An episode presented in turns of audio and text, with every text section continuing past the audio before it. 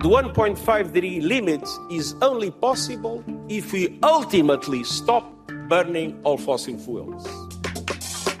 Las palabras del secretario general de Naciones Unidas en apertura de la COP28 de Dubái el mes pasado eran muy claras. El mundo debe abandonar los combustibles fósiles para limitar a 1,5 grado el aumento de la temperatura global. Este mensaje de Antonio Guterres ha sido parcialmente recibido por las naciones del mundo entero reunidas en la conferencia climática. La declaración final de la COP28 indica que los países se comprometen a operar una transición para abandonar el uso de estas energías responsables de las emisiones de gases de efecto invernadero. Claro, bajo la presión de los países productores de petróleo reticentes a este cambio drástico, se incluyeron una serie de excepciones que matizan esta ambición. Pero el mensaje ahí está por primera vez y los gobiernos latinoamericanos que defendían esta posición ambiciosa volvieron a sus respectivos países satisfechos. The political leverage to also give uh, the position of the transition a legitimate este texto es histórico porque nos dará un impulso para legitimar la transición energética a nivel doméstico, reaccionaba Susana Muhammad, ministra colombiana de Medio Ambiente, y que destacó en esta COP28. Su país ha decretado, por ejemplo, la suspensión de las nuevas concesiones de petróleo y quiere abandonar progresivamente la producción de carbón. Al igual que otros países de América Latina, Colombia tiene una posición ambiciosa en materia climática pero el discurso a veces contradice la realidad de las políticas locales, observa José Vega, investigador del Instituto de Estocolmo para el Medio Ambiente. No estamos encaminados precisamente hacia el fin de combustibles fósiles en la región. Eh, hay países que han aumentado su ambición, entonces ahí podemos contar, por ejemplo, a Colombia, Chile, pero la tendencia regional con países como México, como Brasil, como Argentina, continúa siendo aferrarse a los combustibles fósiles como motor económico, porque debemos recordar que pues, para Latinoamérica los combustibles fósiles son una gran fuente de, de, ingresos, pero también son la mayor parte de los energéticos de la matriz energética de, de la región. Aunque la matriz eléctrica sea mayoritariamente hidroeléctrica, la matriz energética sigue siendo fósil. Nos está costando alinearnos a las ambiciones climáticas que, que, que mm. son necesarias en medio de la crisis actual. ¿no? Mm. Desde SEI hemos venido realizando este informe que se llama Informe de Brecha de Producción. Y para el caso de Latinoamérica tenemos información de Colombia, Brasil y México, precisamente, como los tres grandes productores eh, de hidrocarburos en la región y de, y de otros minerales como el carbón. Este informe lo que nos dice, lo que nos dice básicamente es qué tan alejados estamos de los niveles de producción necesarios para limitar el calentamiento global a 1.5 grados. Y lo que nos está contando es que vamos por muy mal camino. Eh, a nivel global, las estimaciones de producción, por ejemplo, de carbón, petróleo y gas son 460%, 29% y 82% mayores de las que serían necesarias para limitar el calentamiento global.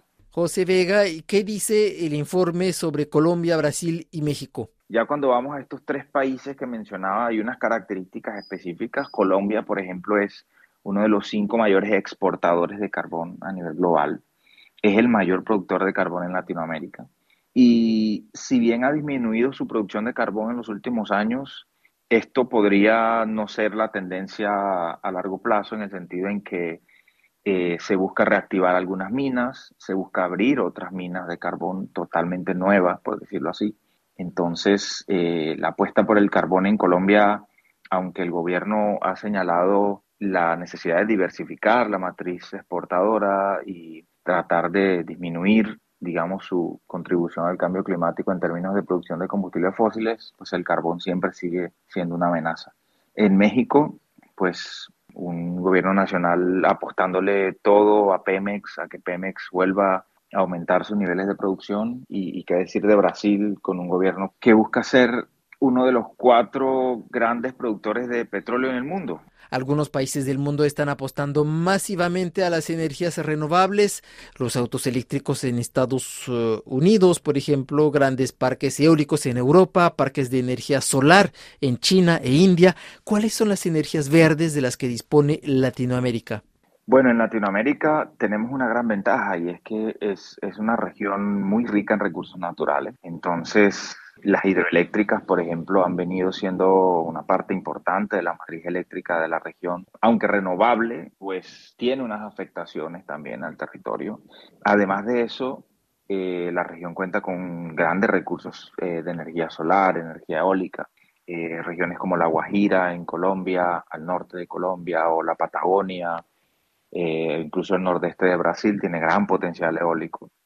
Eh, también la energía solar en regiones de Chile, en regiones también en Colombia. La verdad es que está muy bien distribuido el recurso solar en la región.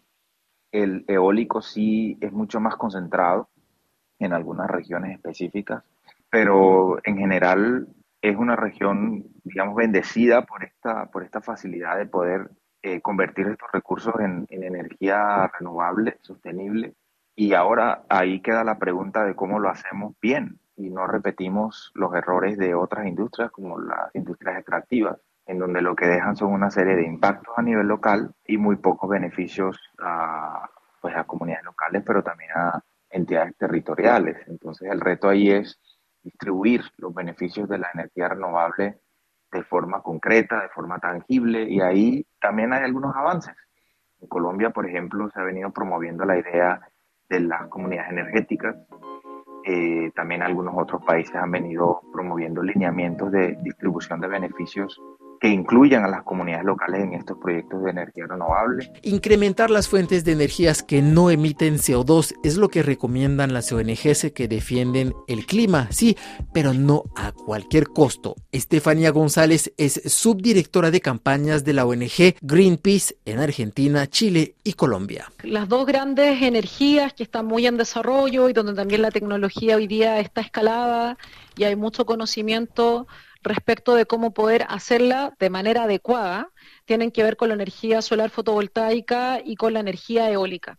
¿sí? Son dos grandes potenciales que nosotros tenemos en nuestra región, en los distintos, en los distintos países. Y si miramos con mucha más precaución los temas que están asociados al litio, sobre todo en nuestra región. Cuando nosotros hablamos de litio en Latinoamérica estamos hablando de salares es secar salares, es minería de agua en algunos de los ecosistemas más secos del planeta. No sé, en el caso de Chile estamos hablando del desierto de Atacama, el desierto más árido del mundo, y donde estamos secando las últimas fuentes de agua que ayudan a los, los equilibrios ecosistémicos. Entonces hay que tratar esas cosas también con mucho, con mucho cuidado y también incorporar a las comunidades, acá tenemos que hablar de cuál es la escala de los proyectos, para qué son esos proyectos, hay que ser muy cauteloso. Ahora, potencial tenemos, pero el hecho de que las energías renovables sean el camino, que, lo son, por supuesto, las energías limpias, no significa que puedan hacerse a cualquier costo, en cualquier parte y de cualquier manera. Tienen que ser respetuosas también, por supuesto, del medio ambiente. Eh, no es lo mismo un megaproyecto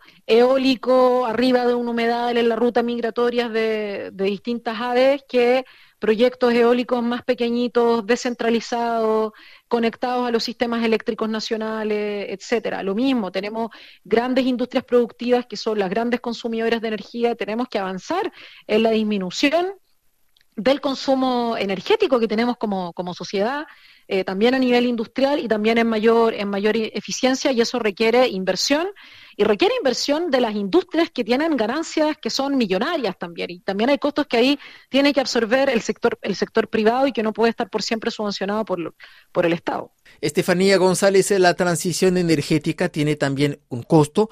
Renunciar a una renta petrolera e invertir en transportes eléctricos, instalar parques eólicos cuesta dinero cómo encontrar estos recursos necesarios. Acá hay una deuda pendiente, ya hay una deuda pendiente de quiénes son los mayores emisores y que son el mundo en desarrollo. ¿sí? El mundo en desarrollo no solamente ya consumió gran parte del espacio atmosférico mm. que tenía, sino que sigue emitiendo, por lo tanto hoy día tienen que bajar sus, sus emisiones de manera, de manera drástica y además generaron un montón de ganancias millonarias en base a esas emisiones que hoy día, bueno, no solamente los países, sino que también las grandes industrias, que hoy día deben trasladarse a través de recursos financieros claros a los países en vías de desarrollo, hacia el mundo en desarrollo, hacia los países que no son los responsables en términos generales de la crisis climática actual que estamos viviendo, para que efectivamente puedan hacer transiciones hacia energías renovables para poder financiar toda la tecnología que esto implica en mitigación por un lado,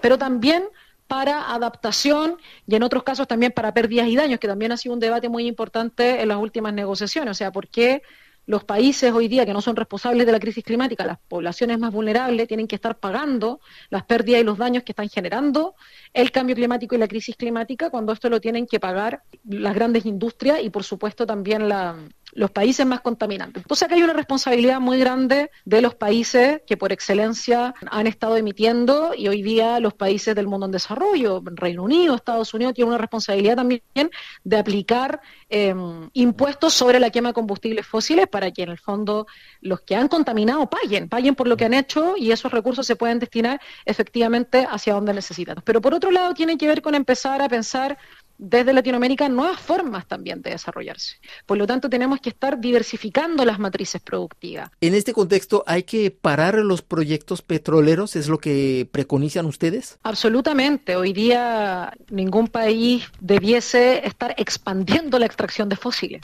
Eso no tiene ningún sentido. Por eso te decía que una cosa es qué hacemos con lo que ya está pero lo que tenemos que hacer ahora de manera urgente es poner un límite. Eh, quizás un ejemplo muy claro tiene que ver con, Argentina, donde nosotros ahí llevamos una campaña hace, hace unos cuantos años ya, donde Argentina lo que ha estado planeando en, los últimos años es expandir la explotación petrolera en el océano offshore, en aguas ultra profundas, en zonas que jamás han perforado para el, para el petróleo. Y esto se tiene que frenar no solo por el impacto que tiene en el no cumplimiento del Acuerdo de París, sino que también por los impactos a nivel local. Estamos mm. hablando de derrames de petróleo que podrían llegar incluso a las costas de Buenos Aires. Estamos hablando de la afectación de ecosistemas críticos donde, por ejemplo, se encuentra la ballena franca austral.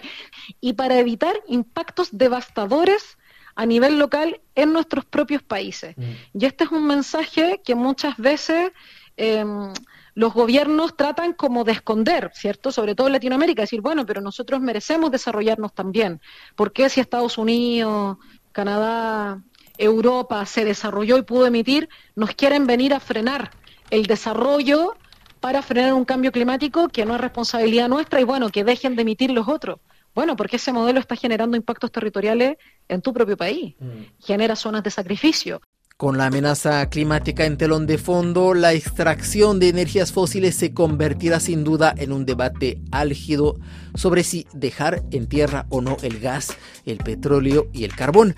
En Ecuador, por ejemplo, el año pasado una mayoría de electores votó a favor de detener la explotación del crudo en el bloque Yasuní ITT, un mensaje claro al nuevo gobierno ecuatoriano para orientar el país hacia la senda de un mundo post-petróleo.